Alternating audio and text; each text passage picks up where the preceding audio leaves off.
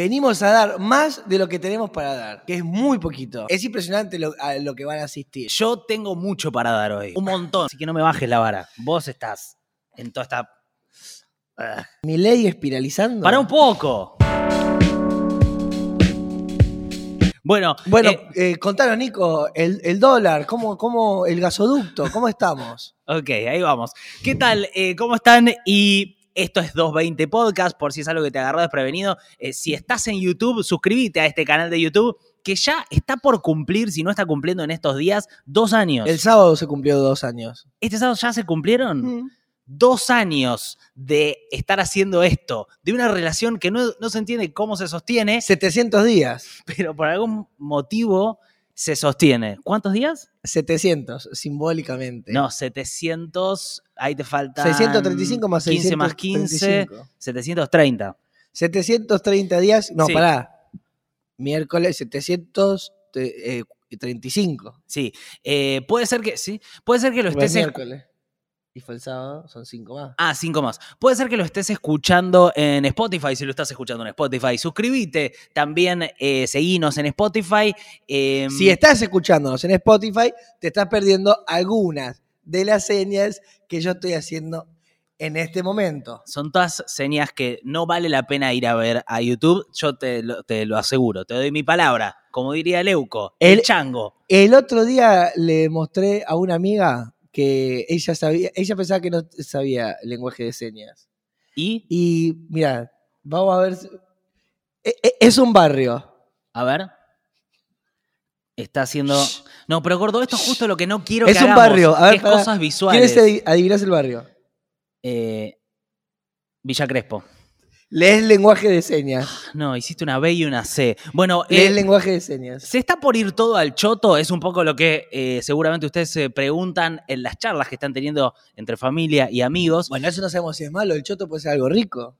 Se está, está bien, se está por ir todo al- a la mierda. Depende. Hay, hay comer cuánto nos deconstruimos con el tema de la caca. Está bien, hay gente que le gusta la lluvia marrón y esas cosas, pero se está todo por... eh, ¿Qué pasó? ¿Un momento de, de- de meteorología? Se está todo por, por, por caer, estamos yendo a una crisis importante en Argentina. Esas son las preguntas que generalmente uno se hace cuando el dólar pega unos saltos como el que está pegando en este momento. O sea, la situación de- del, del dólar es lo que a nosotros nos marca un poco como el termómetro de si está todo como el orto o está todo bien. No me mires así, voy a hablar No. del dólar. Eh, Quiero hacerte una preguntita y seguís con eso. Dar discursos de alerta con los ojos grandes, ¿es, algo, ¿es una decisión que vos tomaste? Además de la discursión corporal. Sí, ¿Vos es dijiste una- yo voy a abrir los ojos para dar estas noticias, además de mi discurso? Sí, yo eh, hago toda una gestualidad que acompaña. Por eso, no, son ojos saltones que yo me- a mí me ha pasado con el celular, de estar así como, uff, como que me, Sí, me están diciendo que se está complicando todo, pero también lo haces con la cara. Sí, está bien. Igual Pero- n- pero- pero basta, basta de decir cosas visuales, pero igual todo esto que mis gestos también se escuchan, porque la gestualidad hace que uno le dé una intención a lo que está diciendo, ¿no? ¿Vieron qué lindo? el- Basta, gordo, basta de referencias visuales. Eh, si estás mirando en YouTube, seguí el canal. Si estás escuchando en Spotify, seguí a nuestra cuenta de Spotify. Em, ¿El dólar a cuánto está, gordo? Está altísimo. No, dame un número. ¿A cuánto está? 268. ¿El dólar Blue. blue o ilegal? No, te fuiste al carajo vos. ¿Está menos? Sí, Ay, bueno. Menos no, bueno, pero la semana pasada estaba eh, 200. En un momento tuvo 205, la anterior. Después 215, 220 y ahora 238.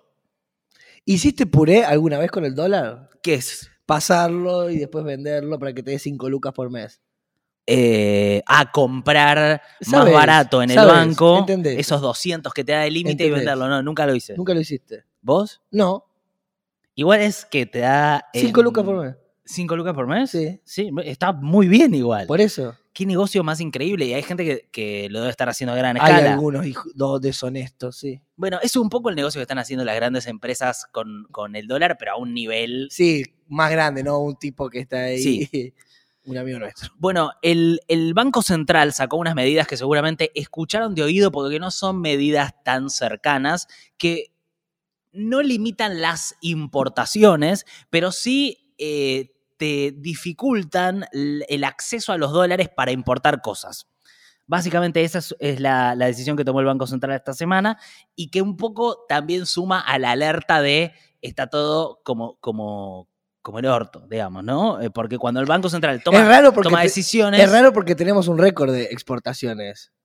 Pará de leer mis Digamos, y no porque estemos exportando más bienes, sino porque los precios de lo que vendemos están más caros. Bueno, ese es un buen punto, porque uno dice, bueno, Argentina se está por ir al choto si seguís ese razonamiento y te haces esa pregunta.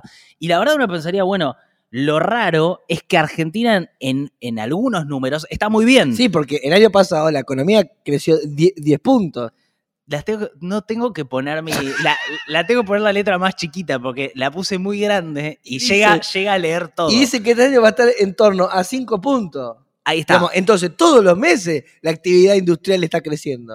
Vos tenés exporta esto que está diciendo Tommy, vos tenés exportaciones en un punto muy alto porque el precio de los commodities está altísimo. La economía argentina creció 10 puntos el año pasado, eh, crece ahora, crece la actividad industrial, baja el desempleo. Y decís, ¿cómo puede ser que se esté yendo al choto si estos números están bien, digamos? O sea, Claro, si la recaudación, eh, eh, Basta. el consumo está creciendo todos los meses, ¿cómo es que estamos peor? Bueno, hay, Terminó siendo un recorte para mí. Sí, hay diferentes, eh, hay diferentes miradas de por qué pasa esto, pero en el centro de todo está que a Argentina le faltan dólares. Esto que siempre nosotros hablamos. Y si querés, la mirada de Cristina de la semana pasada es, hay un festival de importaciones. ¿Te acordás que eso había dicho Cristina? Sí, sí, lo vi. Muy bueno. Bueno, en su momento eh, aparece después, o sea, después de, de que Cristina dice eso, el gobierno limitando las importaciones. O sea, todos respondiendo a lo que, eh, a lo que pide Cristina, limitando con esta medida que acabo de comentar del Banco Central, Cristina que no como- te permite acceder a dólares. Es un poco como lo que te pasa a vos con el algoritmo de Google, de YouTube, ¿Por qué? que medio que se hace un movimiento el algoritmo y vos vas hacia allá. Cristina es un poco como, como ese Waze, Sí, esa voz de gran hermano, para todos. que igual. ¿eh? habla y el, el de la casita, uy, se porta mejor, se va a lavar los dientes, o eh, le mete un hashtag al posteo, ¿no? Como una gran Google, una gran YouTube. Sí, el otro día estuve viendo un clip de Fantino que estaba como en modo autocrítico. ¿Viste cuando Fantino se pone en plan, hablemos en serio, seamos honestos? Y lo que decía es, eh, ¿cómo puede ser que todo el periodismo argentino esté nombrando a Cristina cada cinco minutos? Pero pasa eso, porque es ella un poco la que marca la agenda. Lo que pasa es que, bueno, de, de- de- de un sector del periodismo, medio como que la acusan a ella de ser, de como haber generado la destrucción de la nación. Si vos miras a Claro. Majul, Longobardi, qué sé yo, y es como una cosa de una fijación de odio con ella. Es cierto que hay algo in- interesante en que se nombre siempre a Cristina, que por lo menos es alguien que muchas veces piensa y hace cosas muy inteligentes y tiene eh, una lucidez que, eh, que admiramos, que a veces no, no pasa con otras personas que son muy virales. Tipo, Todo el tiempo se habla de alguien que decir, uh, mira, otra este, otra este. Y la verdad que podría ser prescindible para la construcción de una sociedad. Y por lo menos Cristina, vos si todo la nombra, bueno, pero viste que a veces dice cosas copadas, hace cosas copadas, cosas que no pasa con otros actores sociales. tipo, dame algún ejemplo. Milei.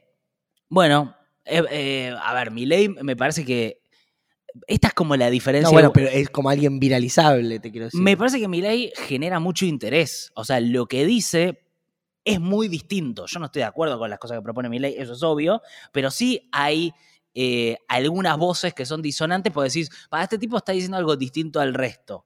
Y me tipo parece. lo, lo de vender bebé- bebés. Sí, lo de Sí, mi sí, ley. no, es- no es algo que se esté diciendo mucho públicamente, es No, cierto, pero- es muy distinto. Mi ley es, me parece como, eh, bueno, es, es lo que siempre decimos, es la representación de las frustraciones y lo hace de una manera muy inteligente. Ahora quiero hablar de por qué está subiendo el dólar, por qué subió a este nivel. Pero antes, gordo, quiero saber cómo estás vos. No, no, seguí un poquito vos con las noticias, que estás, estás con ganas, están los ojos, los ojos grandes, comunicando. Dale vos, que estamos juntos aprendiendo, informándonos, y después voy yo con mis cosas, que también traje. Hoy traje la estética en la que estamos viviendo. Estamos viviendo una estética particular. En un ratito. Vos estuviste en un retiro espiritual, Estuve tres, cuatro días. en la naturaleza. Por eso me mató el tráfico hoy, que por- te pedí perdón por el tráfico de Buenos Aires, que por culpa del tráfico no, Sí. no llegué a horario a grabar no, el no, no, podcast. no, no llegaste. Por eso te pedí perdón por los colectivos, por los taxis, por las avenidas que lamentablemente hicieron que yo llegara tarde. Eh, ¿Por qué? Porque perdí el timing. Me fui con los árboles, me fui con la naturaleza, entré en otro ritmo y llegué a, eh, a la ciudad y, y la verdad no calculé tiempos, por eso te pido disculpas. que eh, vine tarde. Sí, o Y- sea, y, también acepto las tuyas que nunca me diste de cuando llegaste tarde. cuando yo llegué, Porque es una relación de muchos años. yo llegué 15 minutos tarde, vos llegaste una hora y 10 tarde. Yo te pedí perdón y vos, en vez de pedirme perdón, honestamente, le pediste perdón por el tránsito. O sea, que no es un perdón real, sino que forma parte de una cosa performática que Bueno, vos no, haces. no, no, era un punto. El, el microcentro, eh, fui como un medium entre el microcentro y vos y pedí perdón a través del microcentro. Pedime perdón porque saliste de tu casa 10 minutos después del horario en el que habíamos quedado estar acá. El microcentro habla distinto, habla, habla con bocinazos, habla, ¡Ey, ¿dónde cruzás? eh?". La verdad, mucho menos poner eh, tierno como fui yo. ¿A qué hora habíamos quedado acá? No, pero vamos, no, 12 y no, media. van a saber a qué hora grabamos. ¿Y a- qué hora llegaste acá? Una y media. ¿A qué hora saliste de tu casa? 12.40. Datos, no opinión. Me estaba, Datos. me estaba bajando la fiebre. Hablando de la fiebre, la fiebre del dólar, ¿por qué está en niveles tan altos? Eh, eh, me parece que esa es un Voy poco... a ir tomando nota de cosas que hiciste para recomendarte que puede ser un recorte. Esto, Basta, estoy cansado de... Estoy cansado lo de la fiebre, puede llegar a ser un recorte para vos. Bueno. eh, ah, Te bueno, ayudo. gordo, pero necesito seguir con esto. Ah, como que te, te obstaculizo. Sí. Bueno, ¿por qué el dólar está en 238? Eh, que es una pregunta bastante legítima. ¿Por qué pegó este salto? Bueno, es una mezcla de factores que en realidad nadie me parece que puede terminar de eh, enumerar, eh, porque están pasando muchas cosas. O sea, obviamente Argentina tiene una inflación que ya es en algún sentido inercial. Eh, el dólar estaba muy retrasado eh, con respecto al año pasado. El oficial fue devaluando más lento que la inflación. Todo eso generó como una especie de retraso, pero eh, además hay esta situación de la falta de dólares, que estas son las dos miradas que hay. Cristina diciendo, hay un festival de importaciones, que en realidad lo que le está diciendo ahí al gobierno es, le están dejando los dólares muy baratos a algunos sectores que están haciendo, eh, que están haciendo negocios, eh, si querés, aprovechándose de la situación. Eh, Viste que hay eh, todo tipo de situaciones como gente exportando los granos por Paraguay para intentar no pagar eh, los impuestos al fisco. Toda esta idea de los liberales de no declaremos al fisco porque nos cobran impuestos de más. Y en medio de todo eso se meten en situaciones de dólares, como por ejemplo la Casa Techín, que dice, bueno, yo me endeudo con mi filial extranjera en dólares, le dejan los dólares más baratos y se y aprovecha a convertir sus ganancias en pesos y la saca a su filial, eh, por ejemplo, en Brasil al dólar más barato. A eso se refiere Cristina, pero, pero del otro lado, o sea, de- desde el sector de centro derecha, eh, dice lo mismo. Ayer, por ejemplo, lo escuchaba el periodista Pagni, ubicás a Pagni de La Nación. Él decía, no se te escucha nada, pues está al revés. Eh, él decía que, en- que no es que hay un festival de importaciones, sino lo que hay es un festival de gente escapando del peso. Y me parece que eso es algo en lo que todos un poco coinciden. O sea, pues estos empresarios obviamente lo están haciendo para agarcar al resto de la Argentina, pero su objetivo principal es yo no quiero estar en el peso. Eh, y ese es el desafío que tiene el gobierno y por el cual el dólar termina estallando, porque en un momento no llegas a tapar todos los baches. Eh, ¿En dónde se ve ese escape del peso? Bueno, en que los que tienen una guitita para comprar un electrodoméstico dicen, yo me compro algo hecho de dólares que yo pueda comprar, una licuadora, un electrodoméstico, eh, eh, lo que fuera, un auto si llegas a un auto, y un empresario dice, yo me, voy a- me compro, no sé, algo afuera, una empresa, un departamento, un club de fútbol, pero todos saliendo del peso, nadie queriendo quedarse en pesos. Esa situación es una situación insostenible, eh, que es un poco lo que estamos viendo ahora, y por eso es difícil que el gobierno logre contener al dólar, porque la situación de fondo es muy de desconfianza con respecto a la Argentina. Si vos tenés una suficiente cantidad de gente que no confía en el peso, que cree que se va a devaluar más, que cree que va a haber más inflación y de repente todos salen de eso y empieza a inflarse el dólar. Y el dólar paralelo es un poco un termómetro de eso. Eh, qué lindo silencio me dejaste, gordo. Entonces hay que salir a buscar pesos. No, me parece que es como una manera de entender también por qué crece la economía. Lo- o sea, la gente, los economistas más de derecha, tipo Melconian, que esta semana se juntó con Cristina, increíblemente, ¿lo viste? No lo viste. No, estuve en. No, no lo vi. Bueno, Melconian que se junta con Cristina, Cristina muy activa, de repente ahora vamos a hablar de eso, pero lo que plantean es, la economía no está creciendo, sino que la gente se está sacando los pesos de encima. Dicen, el gobierno está emitiendo y poniéndole guita en los bolsillos a la gente y la gente compra lo que puede comprar y por eso los números dan como que la economía está re bien, pero en realidad no es eso, es que la gente y las empresas están saliendo del peso y gastando a lo loco por miedo, por, por querer irse del peso.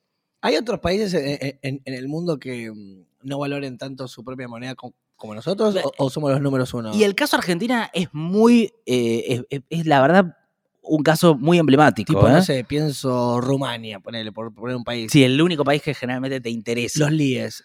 ¿Valoran los líes? ¿Tiene líes? Sí, ¿Es el nombre de la moneda? sí, ¿Estás seguro? sí. Eh, en verdad es Li. ¿Lo valoran? Yo creo que no ese es el nombre de la moneda. ¿Ru? Rumania. No, boludo, para. Porque este- yo sé que es un país que te obsesiona, Rumania, pero Sí, creo que era Li, ¿eh? el LIE. LIE. Ya te digo porque esto lo. Ok. El Leu. Leu, mira. Como un amigo mío, Leu. El Leu González. Un abrazo para Leu, ¿eh? Bueno, Leu, eh, ¿cómo son? ¿Valoran el Leu o, o compran dólares? Y el Leu no vale nada. Eh, la verdad que no sé el caso Bueno, puntual de dar un Rumania. ejemplo de un país. Quiero decir, somos los únicos Mira, que... te doy un ejemplo de un país cercano, que es, por ejemplo, Brasil. El caso de Brasil es muy interesante porque eh, si, si lo ven en YouTube lo van a encontrar de vos yendo a preguntarle a la gente en la calle ¿a cuánto está el dólar? Y no saben. No tienen idea, Mirá. no tienen registro porque viven en reales. Su, su moneda de referencia es el real y nuestra moneda es el dólar y todos, menos vos, Es cierto también lo que hay, sabemos. hay algo en la palabra, ¿no? Vos decís peso o como no quiero, me pesa, quiero andar liviano. La palabra real, al loco también lo repone en órbita. Como decir, esto es real. Ah, real, sí, algo real. Mm. Nosotros con la palabra peso, la verdad que es, vos decís, ¿cuántos pesos querés tener? La verdad, sacámelo de encima porque quiero andar liviano, porque me pesa mucho el cuerpo, la vida no puedo más. Está bien, La- ¿cómo le pondrías vos creo al que- peso? Creo que también el brasileño estuvo bicho con la palabra real. ¿Cómo le pondrías vos al peso? ¿Cómo podríamos hacer para, para ponerle un nombre que, que nos dé más ganas de tenerlo? Cogollo. A- aprovecho con lo de Cogollo. Sí. em, tengo que hacer un agradecimiento chiquitito. ¿Sí? ¿Acá es un chivo? Vos no, no puedes hacer es un chivos chivo. sin ¿Cómo va a avisar. ser un chivo? Loco. Gordo, ¿me puedes compartir los chivos? Porque la verdad es un, es un, este es un proyecto que, quiero decirlo, se financia gracias a los aportes que vos puedas hacer en 220podcast.com.ar. Es muy importante. eh, la gente de Solid Lab Based, que, me- que hace estos buzos hermosos, No puedo creer, es un canje y una referencia visual al mismo tiempo. cultivo-brothers, em, es, es ilegal. ¿Eh? Lo de las semillas. No te tapes porque no se escucha. Es ilegal lo de las semillas, esas cosas. Pero hay, Sí, es ilegal la marihuana. hay semillas y cogollos para vos también. Ok. Eh, y arroba cultivo brothers. Bueno. y es with lad, es uno de los peores chivos dichos en la humanidad. Pero gracias por su planta, por su uso, sus semillas. Está bien. eh, eh, y están en el mercado con nosotros. Y Nico también va a tener la- los mismos beneficios que tuve yo. No, eso no va a pasar porque yo no quiero esos beneficios. No me, No, o sea, no, no, que son hermosos. Pero vos no me es puedes meter. Está bien, pero Tiene no, hijos, tiene hijos. no me puedes meter de rehén en un canje sin avisar. Es ridículo lo que estás haciendo. Tienen hijos, hijas. ¿Se dan cuenta lo que, se dan cuenta cómo es? Yo no quiero entrar en un canje y él me lo trae de prepo y de repente dice, no, y Nico también se beneficia de esto. No, yo no me beneficié. hermosa calcomanía No, Nico tiene la suerte. no la quiero. no sé si No, todo eso bien, me caen bien, todo bien, tiene no los fam- conozco, tiene pero familia. seguramente tienen familia y es buena gente, pero, Están pero no me puedes... adelante de una crisis.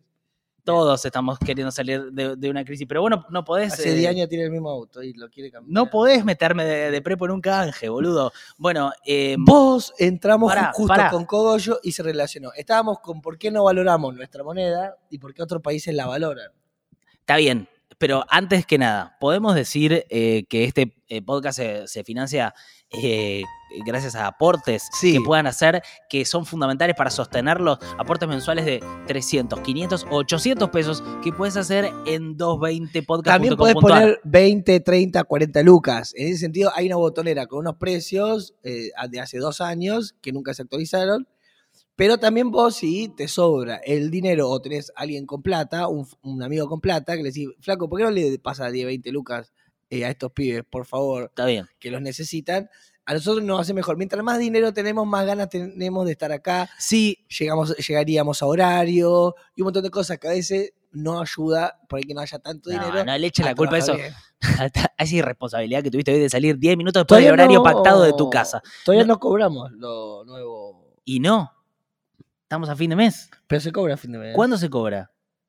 Gordo, ¿cuándo se cobras? La plata está invertida en Ah, movimiento en Mercado Ah, Pago. ok. Eh, esta semana pasó algo muy interesante con esto de los pesos, los cogollos. Nuestra- Tenés un look de, de patrón de estancia.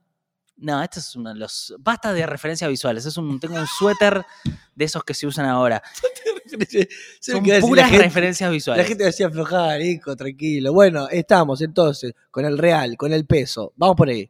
eh, nuestros pesos. Esta semana hubo una prueba de fuego para Martín Tincho Guzmán. Eh, una prueba de fuego que no estuvo tan presente en los medios. Vieron que no se habla generalmente de las cosas importantes que están pasando, pero de repente hubo mucha gente que esta semana, y esto también explica la presión que tuvo el dólar paralelo, eh, Martín Guzmán tuvo que salir a renovar la deuda en pesos. ¿Cuál es la historia? Eh, para intentar emitir menos pesos, o sea, la maquinita, lo que hace el gobierno y el Estado argentino es pedirle prestado a los grandes tenedores de pesos, especialmente bancos, ¿Qué es un tenedor de peso, Nico? una persona que tiene muchos pesos, o sea, lo contrario a nosotros. Gente que tiene mucho peso, como un banco, el Banco Galicia, te dice, yo te doy esta torta de pesos y vos eh, me das un bono, que es una promesa de que me vas a devolver los pesos más esta inflación y este interés. Y eso te hace ser un tenedor de pesos. Claro, vos tenés muchos pe- tenés tantos Ah, pesos. de tener. Claro. Ah, me confundiste porque como no me dijiste la torta. No, que es una torta, pues mucha cantidad. Claro, pero pensé un tenedor que. eh, que- Que estaba comiendo una torta. Exacto. Ah, tenedor de tener. De tener. Ah, bien. Vos tenés muchos pesos. Entonces, vos le das a- al banco, al, al- al gobierno, y el gobierno lo que hace es eso. Te, eh, te promete que te lo devuelve después con más pesos. O sea, es una, una- una inversión. Lo que estaba pasando es que se vencían 500 mil millones de pesos. Una, una cantidad de pesos terrible. ¿Y cuándo se vencían? Esta semana, ayer, ¿Y qué pasó? el Guzmán logró. Uy, justo se cortó la cámara. Pero pará, porque me encanta que estés interesado en este tema. No, puedo- Y boludo, se están vendiendo, se vencen un montón de pesos y no se gastaron. No, es que en realidad para mí lo, lo más increíble es que esto no era de lo que se hablaba. Porque esto, lo- los noticieros deberían haber estado todo el día diciendo. No, bueno, pero por eso Estamos ante vos. esta situación, Pero por eso ¿qué estás vos también acá, con, con- la mirada. pero no alcanza con que sí, nosotros. bueno, pero somos una, una resistencia que pone el ojo donde nadie, nadie lo pone. El mercado financiero Pará, está- pará. estaba así ayer. Estaba así. Pero Estaba así mirando. ¿Qué pasó con Guzmán? ¿Lo resolvió esto? Lo resuelve. Lo resolvió. Salió airoso de la prueba. Gol de Alberto. ¿De dónde viene esto? ¿Te acordás de las Levac, las Lelic? Toda esa pelota que se fue armando. Sí, que ¿cómo incluso olvidar que, esa la- pelota? que el gobierno de Macri la infló terriblemente, que es la deuda en pesos. Una pelota por la cual el gobierno se va financiando y en un momento, si los bancos te dicen, imagínate que el Banco de Galicia te dice, ¿sabes qué? No te voy a dar mis pesos, porque prefiero ponerlos en dólares. Qué tenedor de mierda. ¿Sabes por qué los voy a poner en dólares? Porque desconfío de que haya una hiperinflación y que después vos no me pagues o que estos intereses que me estás prometiendo hoy no me rindan. Entonces me voy a los dólares. Hay que ganarse la confianza de esa persona. Entonces Tincho tuvo que ganarse la confianza de esa gente y se juntó con los grandes bancos y le dijo, muchachos, necesito que refinanciemos esa deuda Aflojemos un poco. porque si no voy a tener una flor de crisis, explota todo. Pero voy a eso no para generar eh, como alarma, sino para decir lo cerca que está todo de irse al choto. Como es como digo, no quiero generar alarma y termino generando alarma. Pero eh, y dale con que el choto es algo malo. el título es, el, el gobierno con ayuda de los bancos obtuvo fondos para poder pagar los bonos que vencían y logró reperfilar la deuda, o sea, patear una pelota de 500 mil. Eh, obtuvo una licitación eh, en pesos eh, de fondos por 248 mil millones, con lo cual alcanzó para cubrir vencimientos de 243. O sea, le entró toda una... eh, también instituciones mismas del gobierno eh, se suben al- a la licitación y le ponen guita para que Martín Guzmán no se quede sin pesos. Una parte paga los bonos y una parte los reperfila y dice, te los pago en octubre, te los pago en noviembre. Y el, por ahora el mercado financiero le dice, ok, Vamos pateándola, digamos. pero fíjate lo cerquita que está de que el mercado financiero te diga, te suelto la mano, yo a esta no me subo. Y vos de repente, bueno, ¿Y de qué depende? ¿De cómo se levantan? ¿De No, si no, les no. cae bien a alguien? eh, eh, me parece que en el fondo depende de si le sirve o no le sirve que haya una crisis. Termina siendo eso. Eh, Puede a- servirle a, un banco una crisis. Claro que sí. Y a, y a un sector político le puede servir una crisis. Porque si, es la oposición. si de repente hay una flor de crisis, llega un Macri o un Milei con todo en la lona y dice, ¿sabes qué? Aprovecho este momento para hacer una reforma fiscal de la concha, a- una reforma laboral que destruya los, los derechos de los laburantes, qué sé yo. Exacto. Y, eh, eh, digamos, las grandes crisis se usan para hacer esas cosas. Por, Por eso, eso a veces son inducidas. por eso No digo que esté ocurriendo eso, digo que puede pasar. el poder real otra vez lo vemos en los forros de siempre. Bueno, es que eso es históricamente así, ¿no? Eh, pero bueno, No, no, digo. el gobierno gana aire con... Te la eh, agarras con Alberto. ayer nos entraron casi eh, 5 mil palos, dólares, del Fondo Monetario. Que el Fondo Monetario nos hizo la revisión y dijo, por ahora viene todo más o menos bien. Te doy un- una guitita. O sea, no viene bien. Tenés que ajustar todo esto. Sí, pero, te, pero te doy la guitita. Entonces, con eso, el gobierno va ampliando las reservas, que es el objetivo central este que mismo decía Cristina, ¿no? Que no se vayan los dólares, ampliar reservas Claro. y tener espalda para que no te puedan hacer un golpe de mercado, como este que estaba cerca de ocurrir. Todo esto es lo que presiona al dólar. Hoy hablé un montón de, de- de economía y sé que, es un, sé que es un bajón, pero también sé que es difícil conseguir la data en, en otros lados. Eh, porque Barili no te lo cuenta. No, y muchos más, Nico. Niem- Niembro tampoco. No. No. no sé, cualquier canal, cualquier radio no están diciendo estas cosas. Bueno, También es cierto porque no es tan eh, entretenido. no, es verdad. Y porque no le conviene a los dueños de los medios, que muchas veces tienen derechos eh, Uy, para ellos mismos y no para el pueblo. venías con una idea y te, No, iba se a, te rompió a en un bardearlos. momento, ¿no? ¿no? iba a bardearlos. Ok, Pero quise cuidar un poquito el lenguaje. ok. Vas a empezar a trabajar en un medio vos. Nuevo.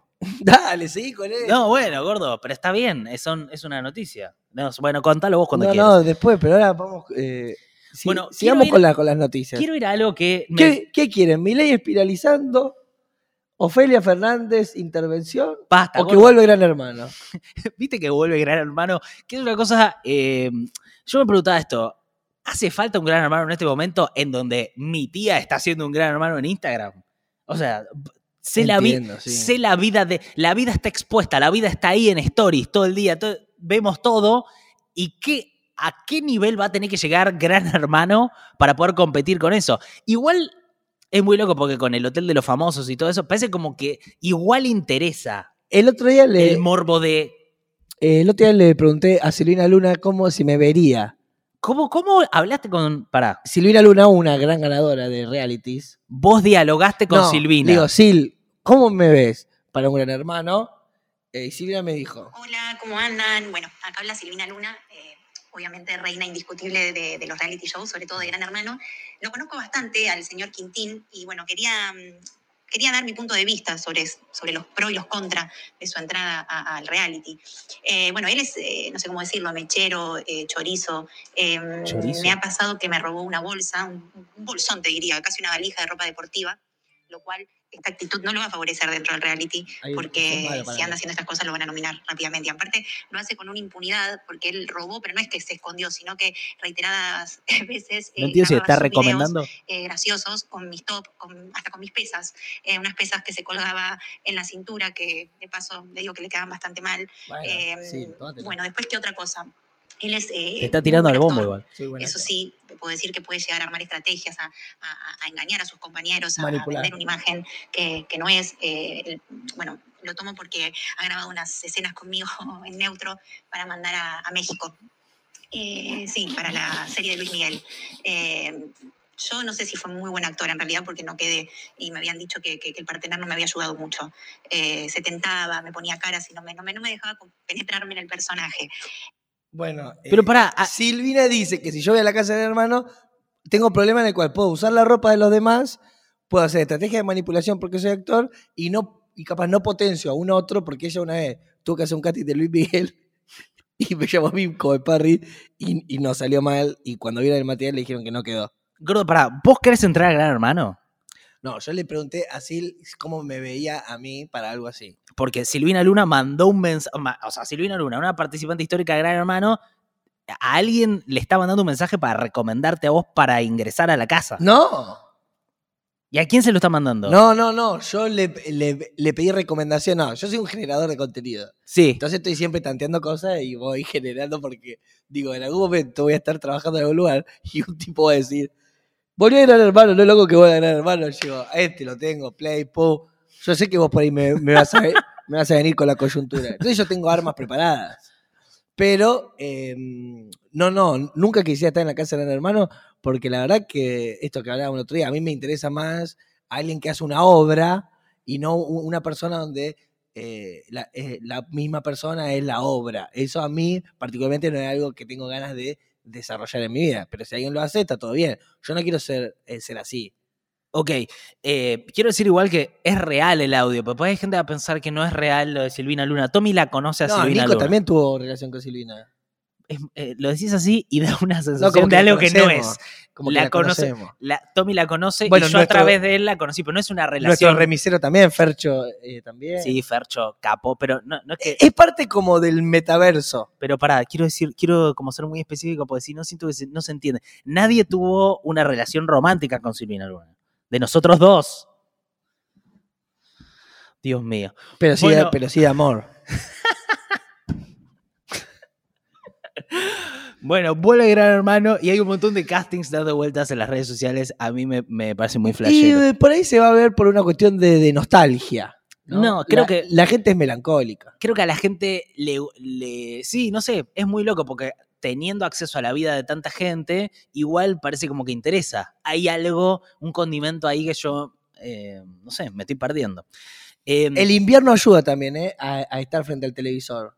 Sí, hay gente que me dice que en invierno no. Ayer estuve con amigos que me dijeron no tienen citas desde que hubo calor. Como que hasta que vuelva el calor, hay Claro. gente que está hibernando su vida sexual. Bueno, por eso a- a- aparecen por ahí programas de televisión que en invierno pueden funcionar porque hay muchos que estamos cagados de frío encerrados ahí en la cama eh, y, y ves eso. También es cierto que cuando se dice ahora, no, ahora con las plataformas on demand la tele murió. Sí, yo pongo Netflix y de mil películas son todas una verga o una plataforma y decís, bueno, hay tres buenas de 800. La tele está tan mala como las plataformas también. ¿eh? No, ahora no me vas a decir que Amazon Prime tiene 40 buenas, tiene tres buenas. Está bien, está bien. Sí, estoy Perdón de acuerdo, por- estoy de acuerdo. Está perdón- muy crítico y. Perdón porque vos tenés intereses con una de ellas y te pido disculpas, pero No, no tengo intereses con ninguna. yo no es que me quiero meter con el trabajo. No, no, no. Yo hice un video para, para las, las redes sociales de Netflix sobre el caso Cabezas, pero eso no significa que, que tenga acciones ni No, nada. bueno, pero lo que está bueno en Netflix precisamente es cuando apuesta a gente local de Argentina y le invita a hacer un contenido y lo sube a las redes sociales. Eso a veces es lo más des- destacado. Bueno, em, Todavía falta que yo desarrolle la estética del momento, te digo por los tiempos. quiero hablar un segundo de Milei. Eh, porque Milei está como en un modo. Milei está en un modo em, de caída libre, kamikaze, confesional, eh, en donde viene de una cantidad de eh, confesiones, si querés. Porque no son errores, son las cosas que él piensa, que realmente yo pienso, alguien que lo banca a Milei, eh, de repente lo escucha hablar y dice, ah, pero eh, no sé si yo puedo estar como atrás de esto. Eh, voy a hago la lista de lo que dijo Milei en las últimas semanas. Primero dijo que estaba por la libre tenencia de armas.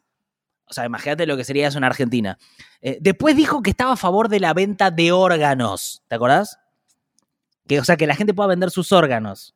Eh, hay que ver si a él le conviene como titular frase de impacto para, para tener prensa y que no le importe mucho lo que se dice. Es que me parece que no, me parece que está descontrolado. Pero capaz que les, tipo, como que está medido, como diciendo, bueno, estos clickbait nos garpan, que digas cualquier cosa nos sirve, a menos que esté pensado. A, a mí me parece que no todo está pensado en la política. Pero y vas a decir vender lo de, lo de los hijos. Pará, ¿eh? pará, pará, déjame seguir, déjame seguir. Venta de órganos, que básicamente es que cada uno pueda, imagínate, en, una, sit- en, en un, país tan desigual, gente vendiendo órganos para comprar eh, un chango de supermercado. Como eh, a esa situación estamos yendo. Eh, después dijo que él nunca había dicho que estaba a favor de la dolarización, cuando claramente había dicho que sí estaba a favor de la dolarización. Eh, se asoció con Bussi en Tucumán, que es lo peor de la política tradicional, y con eso se generó enemigos dentro de su propio partido. Y ahora, ayer, no descartó que se puedan vender niños. O sea, que la gente pueda vender a sus hijos. Esto porque viene de un teórico liberal llamado Rothbard, que él es muy fanático. De hecho, le puso a su perro Rothbard, eh, Milley. Y este teórico dice Ah, que hay que tener tanta libertad como para que cada uno pueda vender a sus hijos. Y él dijo, eh, si yo tuviera hijos no los vendería. Pero claro, hermano, esa, ese es el tema. Ahí es donde se termina la teoría, que es, Milei no necesita vender a sus hijos. Pero una persona que no tiene para comer, sí. Ahí es donde la teoría de la libertad y todo, todo eso se viene abajo y me parece que por eso está dinamitándose Milei frente a nuestros ojos. Después veremos, pero está como en una caída libre eh, muy llamativa auto, de autodestrucción, medio como... eh, o sea, el, equivalente es un chabón tirándose un coso de nafta, prendiéndose fuego Upa. y diciendo, bueno, señores, acá estoy. Eh, como estamos en esa situación, ese momento Milei. Bueno, pero fíjate que choca un poco con esta idea de gran hermano que hablabas recién de hacer cualquier cosa para ser mirado, Sí, decir cualquier cosa para ser observado, hacer cualquier cosa para que te miren. ¿Qué sé yo? También es parte de, de lo que estamos viviendo. Puede ser que él necesite que lo, que lo miren, pero el tema es por qué te prestan atención. Y creo que hay mucha gente que por ahí lo bancaba, que ahora está diciendo, Es que a "Uy, veces cuando vos ponele tenés, ponele que una familia te maltrata, si vos lográs que haya amor de otro lado, ponele, no sé, de fans o de gente que dice genio, genio, genio, genio, capaz que podés llegar a compensar eh, la falta de amor que tuvo, que tuviste en tu casa, de tanto que te gritan, eh, genio, te amo, te amo, capaz podés como nivelarlo un poco, ¿no? Sí. Por eso también hay que darle amor a los chicos. Y, y venderlo a una buena familia que lo ame. bueno, em, tiro unos titulitos. Eh, Donald Trump, no sé si vieron ayer, pero están, está siendo investigado por la toma del Capitolio. ¿Viste eso? Dale, Gordo, sigue un poquito más, dale con toda. Pero no, ¿lo viste o no? Te estoy haciendo una pregunta. Respóndeme em, como si estuviéramos charlando, digamos. Eh, no, no, particularmente eso no lo vi.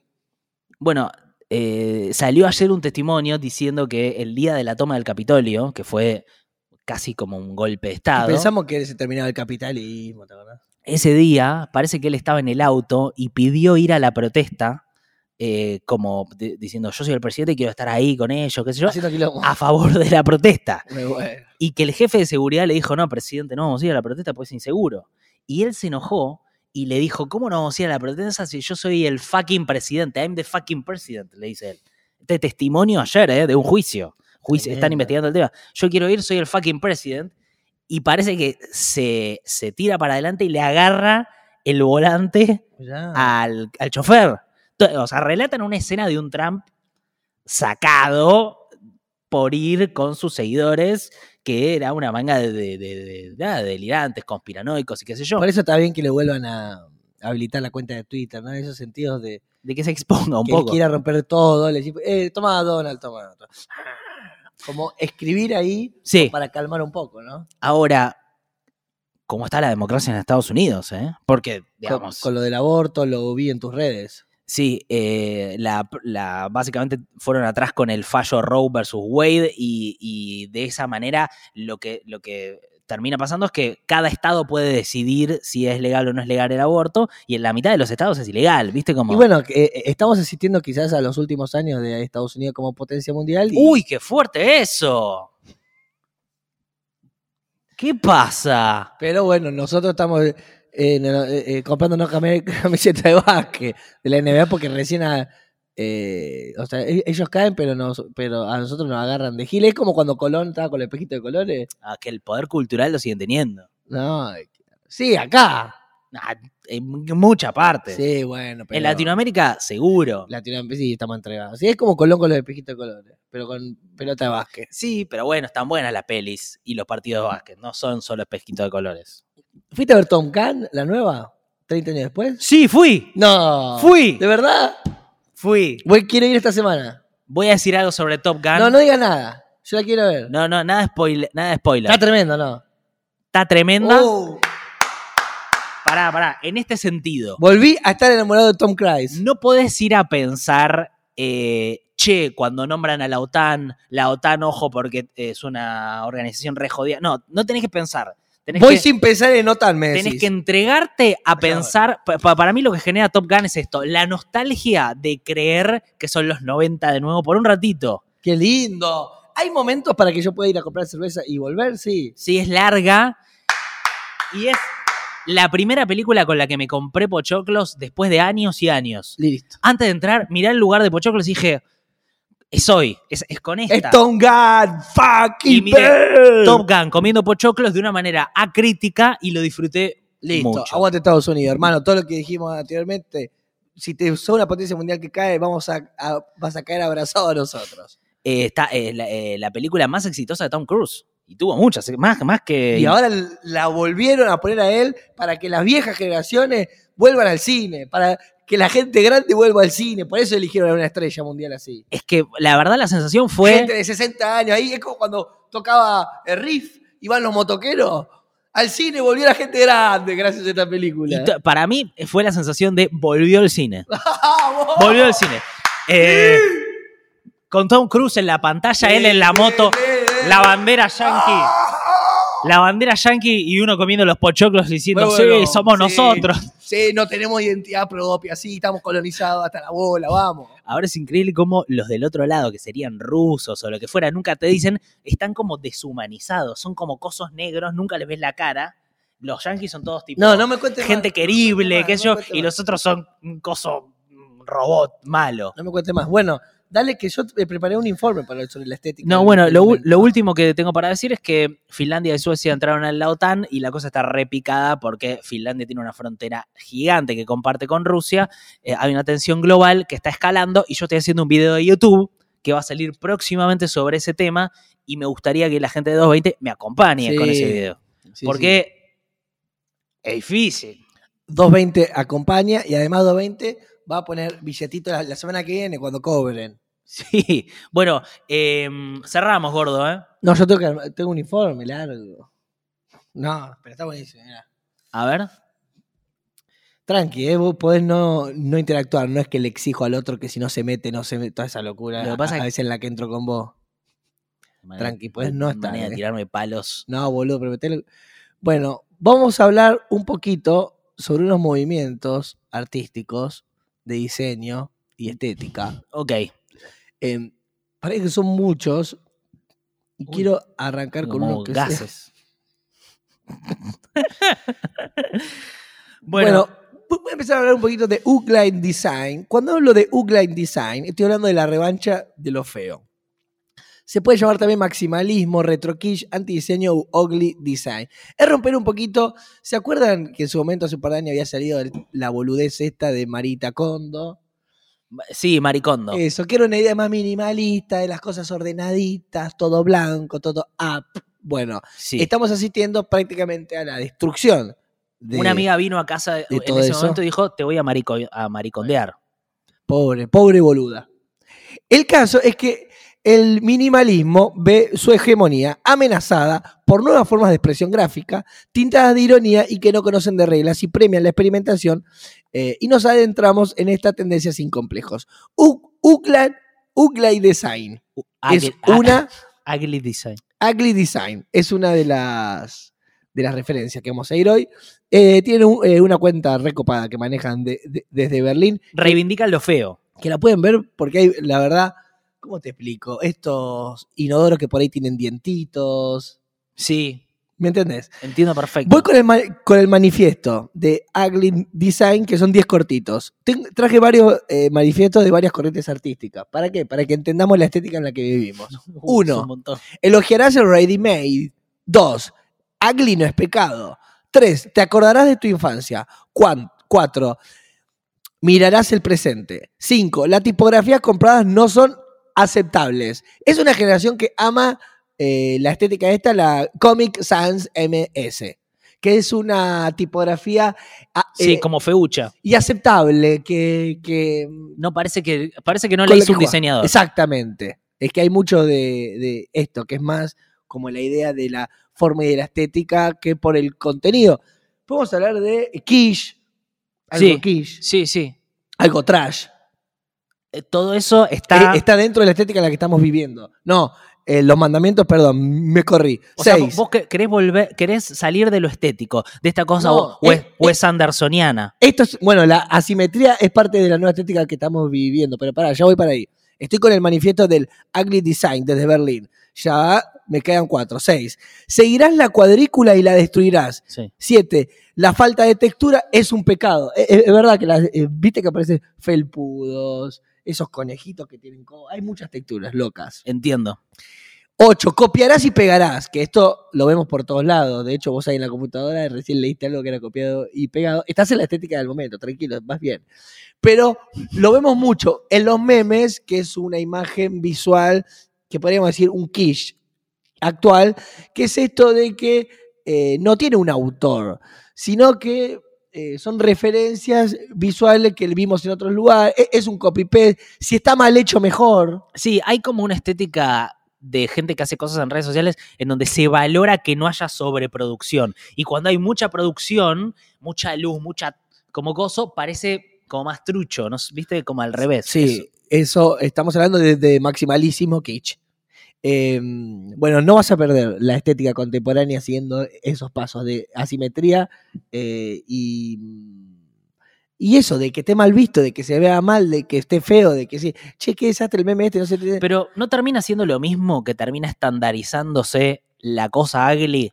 Entonces ya termina No, siendo tranqui, la tranqui. misma dictadura de lo Tranqui. feo por sobre lo lindo. es que lo que va a pasar en un par de años es que vuelve el minimalismo con todo, porque Ah, esto es así, hermano. Ah, es cíclico. es un movimiento como pasa populismo derecha, populismo de derecho, eh, minimalismo kitsch, minimalismo kitsch.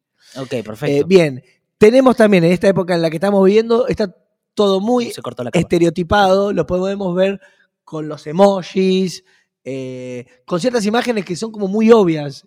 ¿Viste cuando te trae la, no sé, te trae la Torre Eiffel, el, el souvenir? Sí. no parece como eh, enriquecerte. Digamos, no es como un arte transformador, no es que vos ves algo y te cambia la vida, no, sino que es como, es lindo de ver, es como, no sé, cómo explicarte, es como algo Ese que no tiene un con contenido, es como una cosa rápido, que fácil, que, que se consume. Ok, sí. Muchas veces los memes están descontextualizados, viste por ahí, no sé, hay un osito llorando y torre gemelas explotadas atrás, se recontextualiza, Esto no es lo ugly ya. No, es que arrancamos con lo glitch, pero está- ya estamos hablando de la estética en la que estamos viviendo, que también entró el quiche, entró lo trash, entró el ska. Fíjate, pensá poner la Britney pelada, Sí. que es un acto trash, que se hace estética. Eh, ponerle. ¿Puedo traer, ¿Puedo traer un ejemplo de mi peluquero?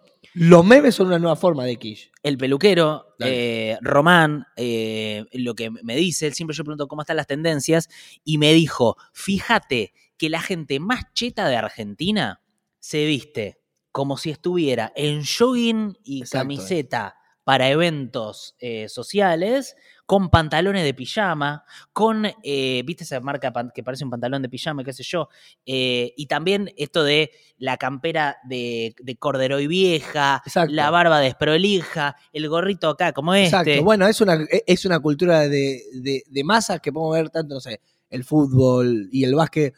Pasa por ahí con las modelos, los cantantes que tienen una ropa Gucci, Claro. pero se meten un pañuelo de una abuela, Sí, que es una mierda. pero no está más esa cultura de lo prolijito de, no. de el, el No. chabón rico, es todo prolijito con un, con un chalequito, con qué sé yo, ¿no? sino que es... eh, eh, Sí, como eh, tiene que ser algo conocido y reconocible, no sé, eh, pensemos que hay Cristo como Barbie, no sé, Jesús como Ken. Sí, eh, se viene la película de Ken, ¿eh? Con Conocido, reconocible, atractivo popular, eh, anhelo de ocio, lo que vemos no tiene que dar ocio. Está, se da el síndrome de Diógenes, que son ¿viste muchos objetos en una casa. Sí, Eh, esto ahora reba porque en todo ese caos organizado es como que habla la persona. Ya no está tanto esa idea de dos objetitos, sino que a mí me pasó de ir a mil casas y que tiene el San Patoruzú, el santo patrono, el otro, le cae el, porro, el candelabro, las cositas. Y muchas veces tienen distintos significados, que parece un candelabro, pero después que es una cabeza, que es una maceta. Es como que hay mucha eh, indefinición. Es como que lo que es, lo que no es, y muchos objetos que alivian al que mira, que está en un estado de, de ocio y siente ahí como una pertenencia. Entiendo perfecto. Entiendo perfecto. Bueno, eh, bueno, no, está bien. En 1981 a- aparece un colectivo en, en Milán que me interesa mucho, que es el Memphis Style. El Memphis Style se aleja de la sobriedad del siglo XX, que eran todas propuestas coloristas y extremas. ¿Dónde aparece el Memphis Style? ¿En Milán? En Milán en 1981. ¿Y se llama Memphis Style Sí. en Milán? Y boludo, ¿no ves que están loquitos y cambian ah, todo el está sentido de las loquitos, cosas? está loquitos. Esta frase te va a encantar, que define la filosofía de su trabajo, que es, puede que una mesa necesite cuatro patas para funcionar, pero nadie dice que las cuatro tengan que ser iguales. Ok. Ok. Esto se presentó la primera vez en la Feria del Mueble de Milán en 1981. La consumación de la ruptura de las reglas. eh, bueno, mira, vemos pero- asimetría geométrica, Veo.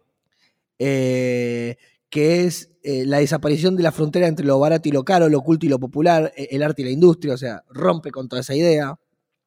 Adiós negro, hola colores, provoca emociones, aparecen triángulos, fíjate, círculo, semirrombo, es como una saturación visual de cosas. Entiendo perfecto. La ausencia de reglas despierta la creatividad, pretende romper normas y se consigue. Esto lo podemos ver... eh, ¿Querés mostrar la foto para los que puedan verlo? Porque me estamos también una no, cocina con. eh, ellos imaginan, eh, y lo podemos ver Increíble. en Hay la- momentos que quiere mucha referencia visual, momentos que no quiere la referencia visual, es anárquico. Hay algo muy interesante acá que lo podemos ver en el reggaetón, lo podemos ver en el disco de Rosalía, se ve claramente cómo se rompió con todas las reglas y sale un reggaetón que parece un soul, que suena bajito y que se, digamos, precisamente que se rompa con todo pre- eh, permite eh, un lugar de creatividad.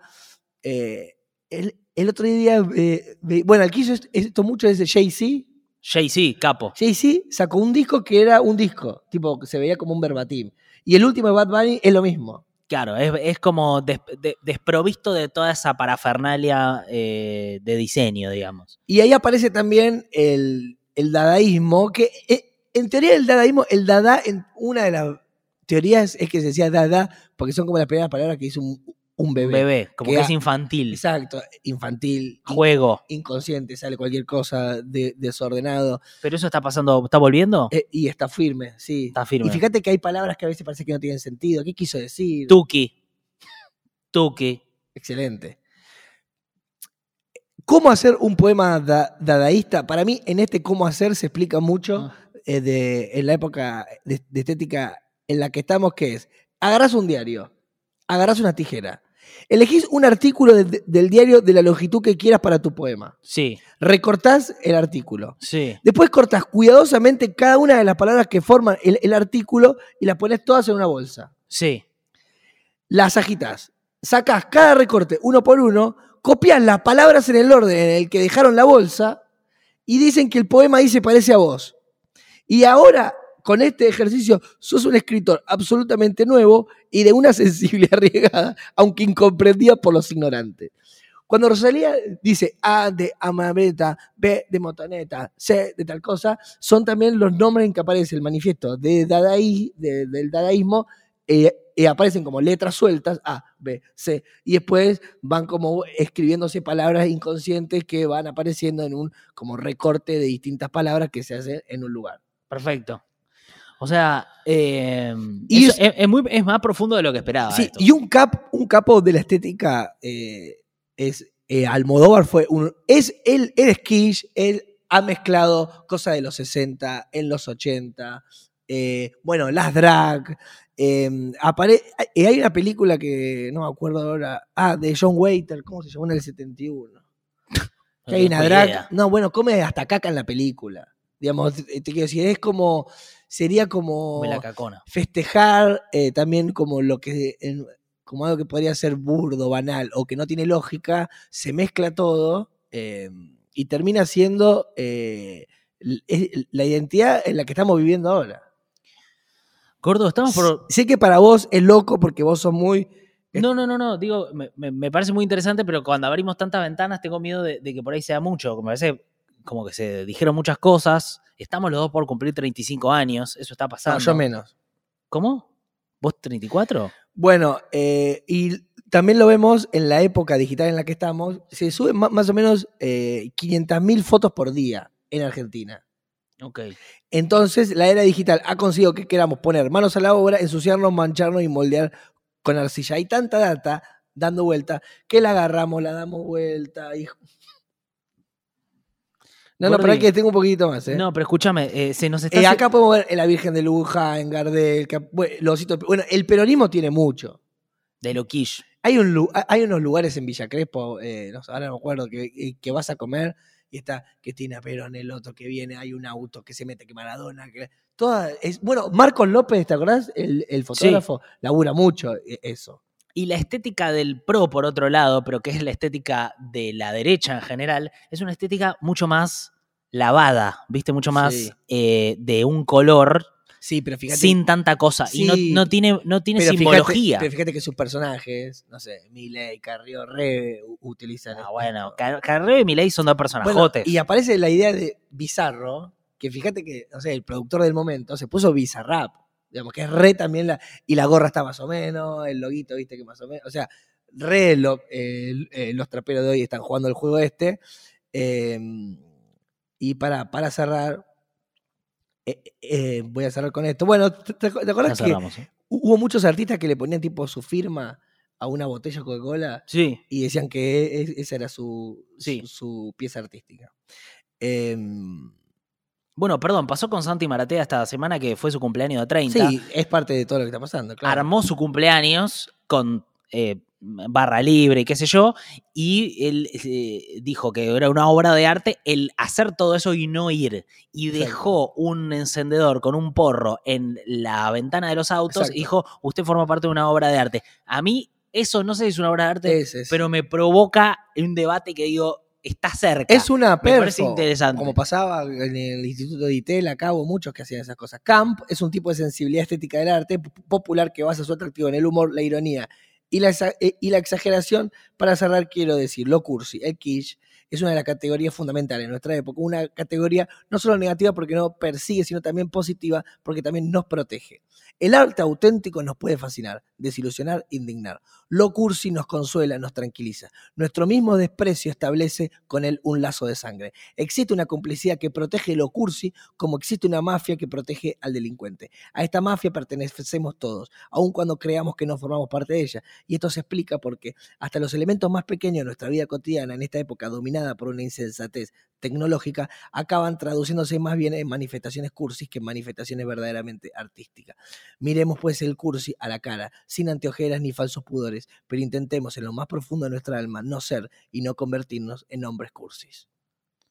Bueno, creo que está todo dicho. Eh, Eh, gracias por estar ahí, es les queremos. Eh, es muy importante su presencia. eh, nos gusta mucho hacer este 220. Esperamos que a ustedes les guste también. Y, Ah, y está el libro de Susan Sontag, Notas sobre lo camp, pero por favor, ya está, cerrémoslo. que lo cerremos. sacó en, en el 64, Ahora sí, Gordi, que por tengo favor, te unas pido. ganas de leerle cosas, esto está buenísimo. Escúchame. pero bueno. Vení, soltá, soltá, porque estuvo buenísimo, estuvo buenísimo, pero hay que soltar. ¡Uh!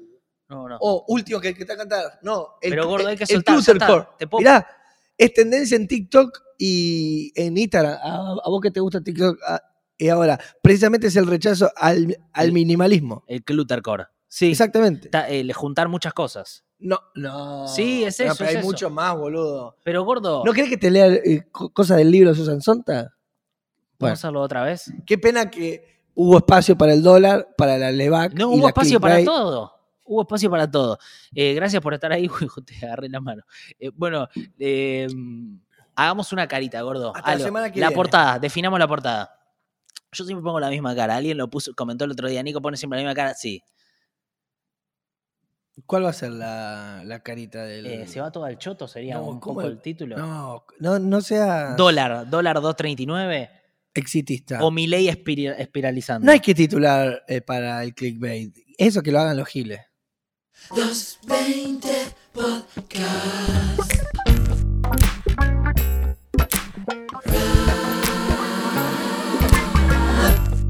Muy bueno. Muy no, para, eh. Dimos más de lo que teníamos para dar, como Sí, es verdad que lo prometiste. Te quedó lo de O- Ofelia afuera. Sí, otro día lo hablamos. Bueno, hasta ahí llegamos. Gracias, le queremos. Qué bueno. La, la vi el viernes en una fiesta. ¿Ofelia? Sí. Y baila, baila y fuma como cualquier persona. Estuvo bueno lo que dijo. Sí. ¿No crees que lo agreguemos ahora? Es que, que vayan a hacer una prenda en una parrilla si, y si van a hacer humo. Que, que se pongan en una parrilla. No, que dejen de poner plata en la publicidad. Porque dice un día voy a levantar de la cama y voy a ver si la transformación no pasa.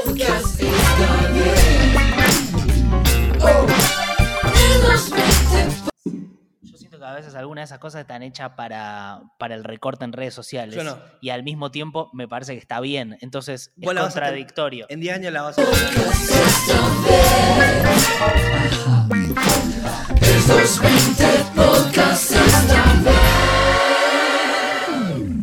Y por último te diría que, que él es muy agrandadito, ¿viste? Yo no sé, tendría que entrar con un poco más de humildad. Las veces que me, me ha convocado para sus, sus videos eh, y él, él es como que no te da mucho lugar, ¿viste? Como que yo quería, no sé, hablar, quería eh, bailar un poquito más frente a la cámara y medio que recibí codazos eh, de parte de él. En un momento teníamos que desfilar y, me dio un codazo y me sacó de cámara.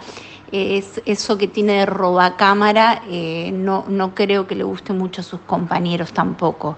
Eh, pero bueno, eh, Quintín, te deseo lo mejor y, y contá conmigo si querés que te coache un poco para, para que puedas entrar con, con cualidades que te sirvan. Hasta luego.